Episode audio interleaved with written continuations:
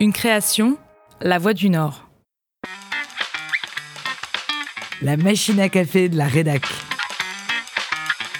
On se les raconte autour de la machine à café. On ne les écrit pas dans les articles, mais on s'en souvient des années après. Gaffe, moment d'émotion ou imprévu, en reportage, en interview ou à la rédac, les journalistes de La Voix du Nord racontent. Je suis journaliste à Tourcoing et euh, Didier Droard est alors maire de Tourcoing. Il a succédé à Gérald Darmanin qui est entré au gouvernement et il est alors très malade. Anne Courtel, qui est journaliste depuis 24 ans, est adjointe au bureau de Tourcoing.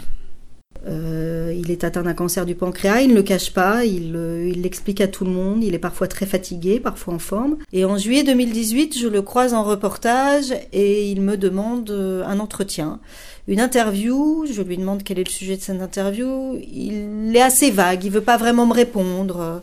donc on fixe un rendez-vous. Ce jour-là, je vais en mairie, je rentre dans son grand bureau. Il est devenu très maigre, il est sur sa chaise à m'attendre et il me dit bah voilà, je veux que vous fassiez mon interview qui paraîtra après ma mort.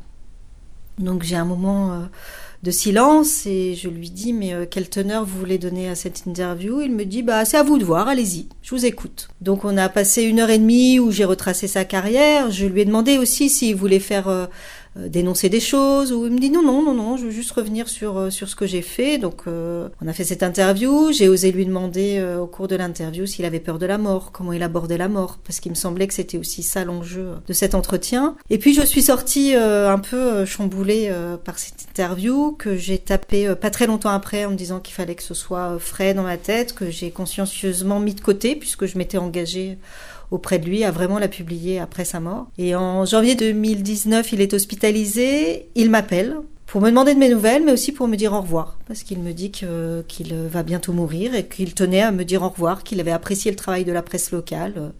Là aussi, c'est un grand moment d'émotion. Et puis, il décède le 23 ou le 24 janvier. Et le lendemain, je publie son interview, qui a eu un gros écho à Tourcoing, en fait, où j'ai reçu beaucoup de messages sympathiques de gens euh, euh, suite à cette interview. Et surtout, moi, ça reste un souvenir très fort, un gage de confiance. Et voilà, ça a été euh, vraiment un grand moment d'émotion.